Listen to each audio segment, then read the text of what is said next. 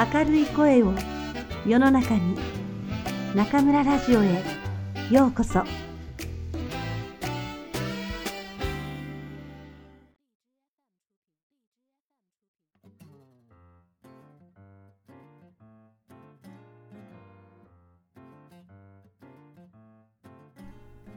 小さいももちゃん松谷美代子。クーがプーになったわけ。さてそれからももちゃんはおっぱいをごっくんごっくん飲んだのでどんどん大きくなりましたある日のことですママが縁側でももちゃんのおむつを替えていますといつの間にか小さな真っ黒な猫が来て座っていました面白いや。人間の赤ちゃん、おしっこできないんだね。おむつしてるんだね。子猫は言いました。僕なんか砂をシュッシュって掘ってね、チューってするでしょ？それから後へシュッシュって砂かけてきれいにしておくんだから。まあ、猫と人間の赤ちゃんは違うのよ。生意気言うんじゃありません。ママはちび猫のお尻をペンと叩こうとしました。ところが、その時になったら、猫がパンツもズボンも履いていないことに気がつきました。そこで、怖い顔をして、目、と言ってみせました。それなのに、その子猫は言うんです。僕をこのうちの子にしてくれないかなママは呆れていました。ダメ、ダメよ。ももちゃんのことをひっかいたりかじったりしたら困るもの。僕そんなこと絶対にしないよ。本当だよ。でも猫って引っかくものよ。約束するよ。それに僕捨てられちゃってお家がないの。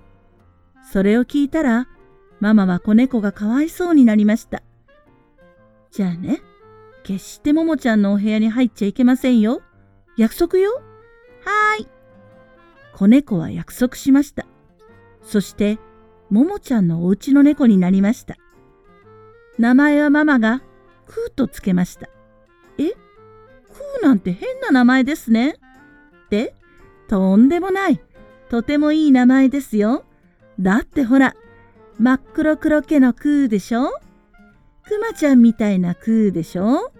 食いしん坊のクーでしょ？ね？とってもいい名前じゃありませんか？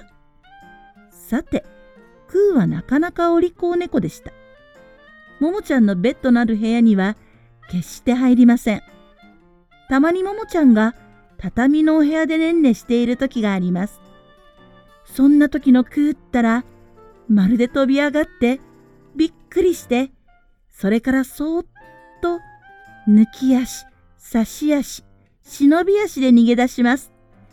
クーはお利口ねママはすっかり感心してしまいました。こうして毎日朝が来てお昼が来て晩になりました。明日がやってきて今日になり昨日の方へ行きました。ももちゃんもずんずん大きくなってもうじゃがいもさんも人参さんも玉ねぎさんも潰してなら食べられるようになりました。ただカレー粉さんには遠慮してもらいました。もうねんねばかりしてはいません。パタパタとハイハイするようになりました。ある日のことです。ママがお洗濯物を干していますと、クーが、にゃーにゃーにゃーと泣き立てている声がしました。あんまり騒ぎがひどいので、ママは濡れた手をふきふき、お家の中へ入ってきてびっくりしました。ももちゃんがね、クーのご飯のところまでハイハイしてきて、ま、ま、と言いながら指を突っ込みそうにしているんです。まあ、ももちゃん、バッチーは、これはクーのご飯よ、バッチーのクーのよ。するとももちゃんはいきなりクーのひげをつかんで引っ張りながら言いました。プー、プー、プーや。